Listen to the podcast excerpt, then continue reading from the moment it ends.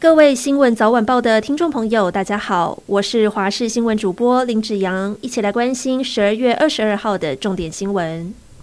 中国疫情严峻，出现抢药潮，不少台湾人担心在对岸的亲友寄送药品救急，导致具有乙烯胺酚成分的药品经常缺货。今天卫福部祭出新措施，要求药厂优先处理医疗院所订单，确保处方药供给不受影响。而针对具有乙烯胺酚成分的成药，第一步会先请药局劝导顾客限购，但指挥中心强调，如果缺药的情况越来越严重，就会考虑实施暂时性的实名制。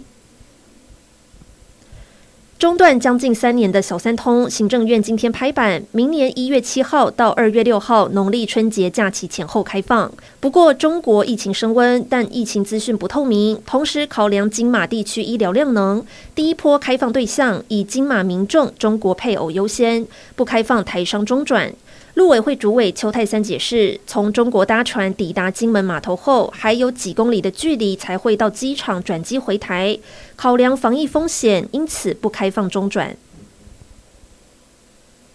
民众党主席柯文哲备战二零二四，已经敲定竞选总部，开启团队布局，但一路跟随他的心腹蔡壁如目前没有被排入名单。对此，柯文哲受访时表示，蔡壁如得先把论文问题解决。不过，柯文哲即将卸任，再加码熊好券，短短三天内花八千三百万元第二预备金，使用期限只有三天，就被批评在卸任前大撒币。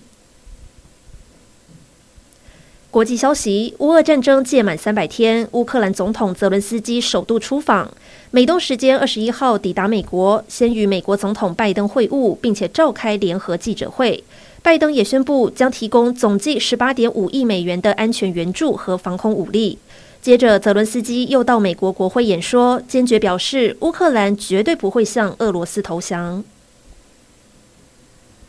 乌克兰总统泽伦斯基与美国总统拜登会面，拜登承诺将提供五百六十七亿台币的军援，其中包含爱国者三型防空飞弹系统。爱国者三型飞弹拦截准确率高，能有效帮助乌克兰对抗俄军空袭。如果部署在乌克兰边境七十公里的射程，更是涵盖了俄国领土。不过，美国的举动引来俄方不满，克里姆林宫表示只会加剧冲突。而当美乌领袖会面时，中俄也在东海展开为期七天的海上联合军演，时机相当敏感，引发关注。